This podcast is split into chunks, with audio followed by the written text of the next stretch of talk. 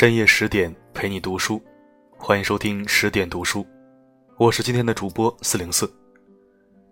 今晚要为你分享的主题是：三十岁，你该担心的是失业，而不是失恋或者失婚。文章来自周冲。如果您喜欢本期文章，不妨在文章底部给我们点一个赞，这是对我们工作的最大支持，谢谢。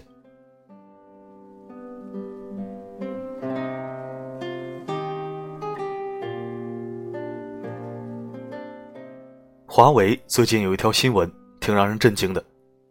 事件来源于华为内部沟通网站“新生社区”上的一篇帖子。这篇帖子透露，华为中国区开始集中清理三十四岁以上的交付工程维护人员，而研发则是开始集中清退四十岁以上的老员工，主要针对程序员。也就是说，三十四岁，许多人就已经面临被清退的压力。注意。是清退，不是退休。退休意味着你还有退休金，但清退后你就一无所有了。养老金和保险你都得自己继续去缴纳，否则就中断了，国家不承认，你以后就没有养老金了。这件事情令许多人心头焦急万分。天哪，三十多岁就有可能被扫地出门了，我还有可能从头再来吗？我做好准备了吗？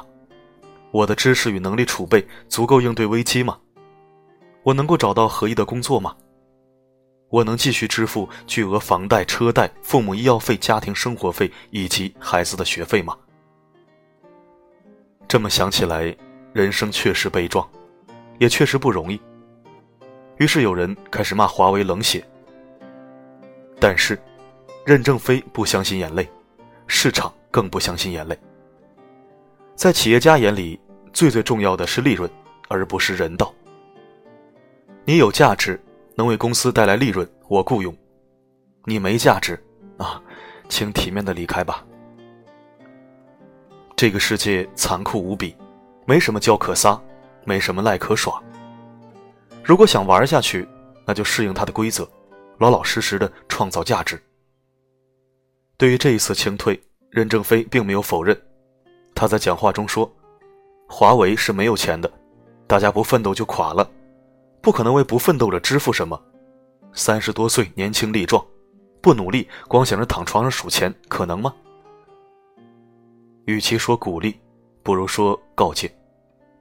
我听了十二分心寒，但也十二分佩服，因为他非常明白，他要做的是企业，而不是慈善。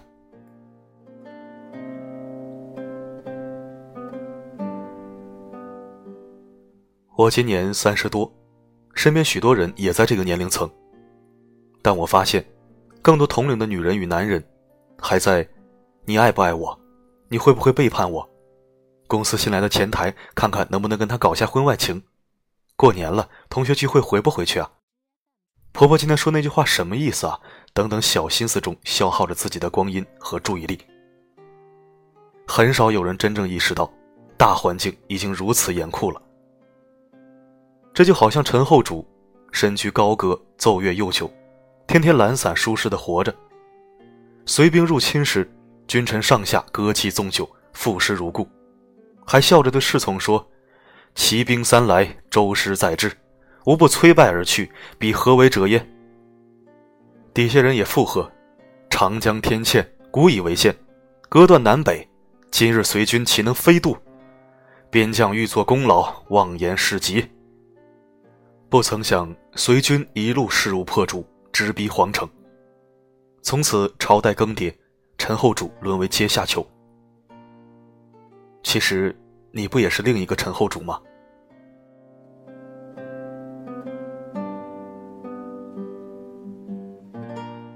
待在体质固若金汤、人脉四通八达、我永不失业的幻觉中，以为三四十岁风华正茂，人力资本正值上升期。但不曾想，在企业家和猎头眼中，你已经被打上剩余价值不大的冰冷标签。华为清退消息出来后，在科技互联网圈，猎头纷纷表示：“我们不猎四十多岁的人。”因为这个年龄段的人身体素质下滑，缺乏激情，创新能力大大衰弱，时间与注意力也被家庭消耗了不少，精力难以应对高压高强的竞争环境。真正的大企业，更倾向于留下精英，而清退不作为的人，吸收新鲜血液，为其臃肿的组织瘦身。如此一来，中年员工无法在技术部门容身，便倾向于管理岗位。但与之不匹配的是，这部分人对收入的预期会更高。谁会用高薪去聘请贡献不大的人呢？除了关系户，很少有人有这样的好运气。于是，眼高过顶的人们就会迎来真正的中年危机。我们都以为中年危机是迷茫、空虚、找小三、养二奶、身体变差、个人成就感变低。事实上，现在它最核心的一个因素是失业。当然，很多人认为这是杞人忧天。在舒适区待太久的人们。往往对外界的风雨都失去了测评能力。和朋友们说起此事，大都不以为然，担心什么？那是别人的事儿，我公司大得很，我没事儿。也有人说：“切，我体制内，我公务员，失业怎么也失不到我头上啊。”在这种声音里，我忽然想到几年前一个名叫诺基亚的公司。那个时候，他如日中天，势头正足。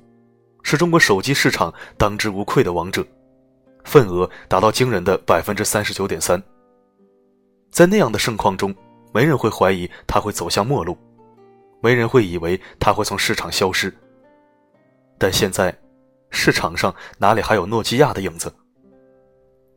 一个关于诺基亚衰落的故事是这样讲的：苹果 iPhone 刚推出时，诺基亚工程师们对其进行了全面测试，并得出结论。这部手机一点都不坚固，一定没有未来。而在诺基亚的一个广告中，不少笔墨都用在嘲讽苹果 iPad 上，它仅仅是轻。当时许多人都觉得对，当然觉得对了。诺基亚公司那么大，大到中国手机用户大都认为苹果想撼动诺基亚的地位，痴心妄想。但是现在，它发生了，而且比我们想象的速度更快。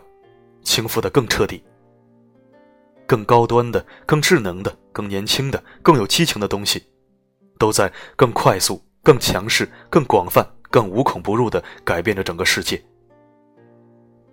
如果你毫无感知，依然觉得工作稳定、无需操心，我只能说，兄台多保重啊！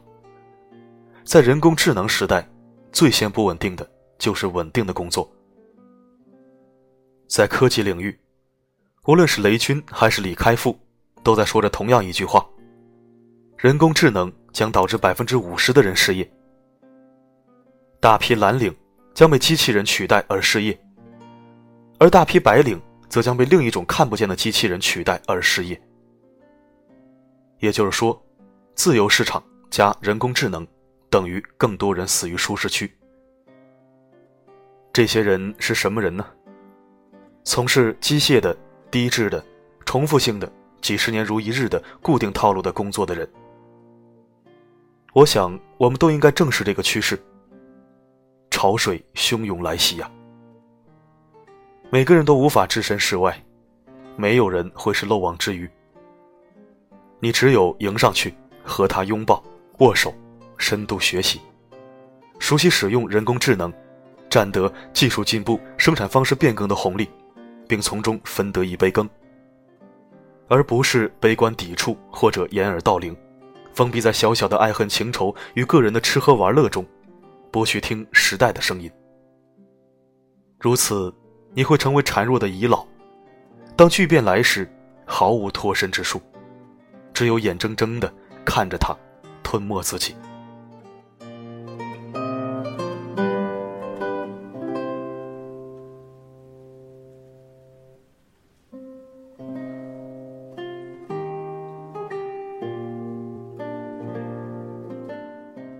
感谢收听，这里是十点读书，我是四零四。如果喜欢本期内容，不要忘了在文章底部点赞。如果想听到更多我的声音，可以根据文章中的个人介绍关注我的微信电台。每天十点不见不散，希望我的声音能助你好眠，晚安。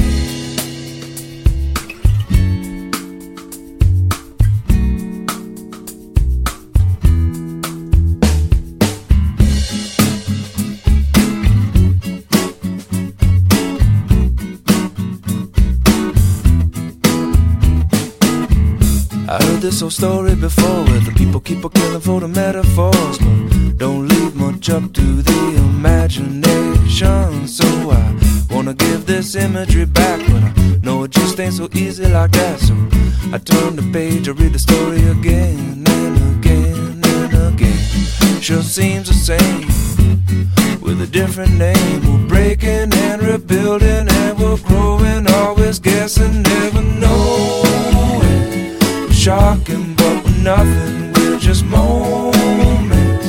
We're clever, but we're clueless. We're just human.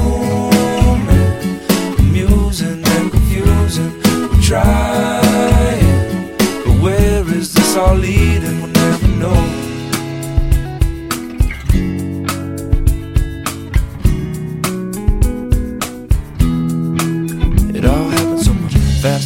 Could say disaster. Wanna take a time lapse and look at it backward, find the last word.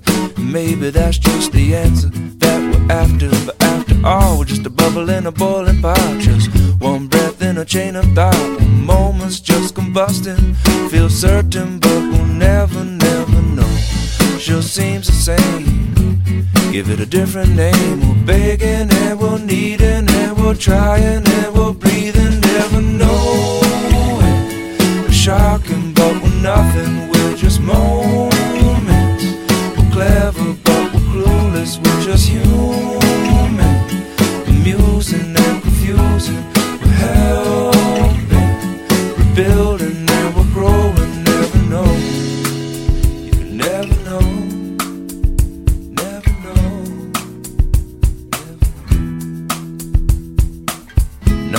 Knock door to door. To tell you that the metaphor's better than yours. And you can either sink or swim. Things are looking pretty grim. If you don't believe in what this spoon feeding, it's got no feeling. So we'll read it again and again and again. Sure seems the same.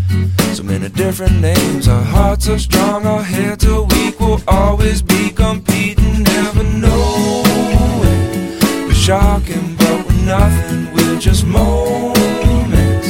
We're clever, but we're clueless. We're just human.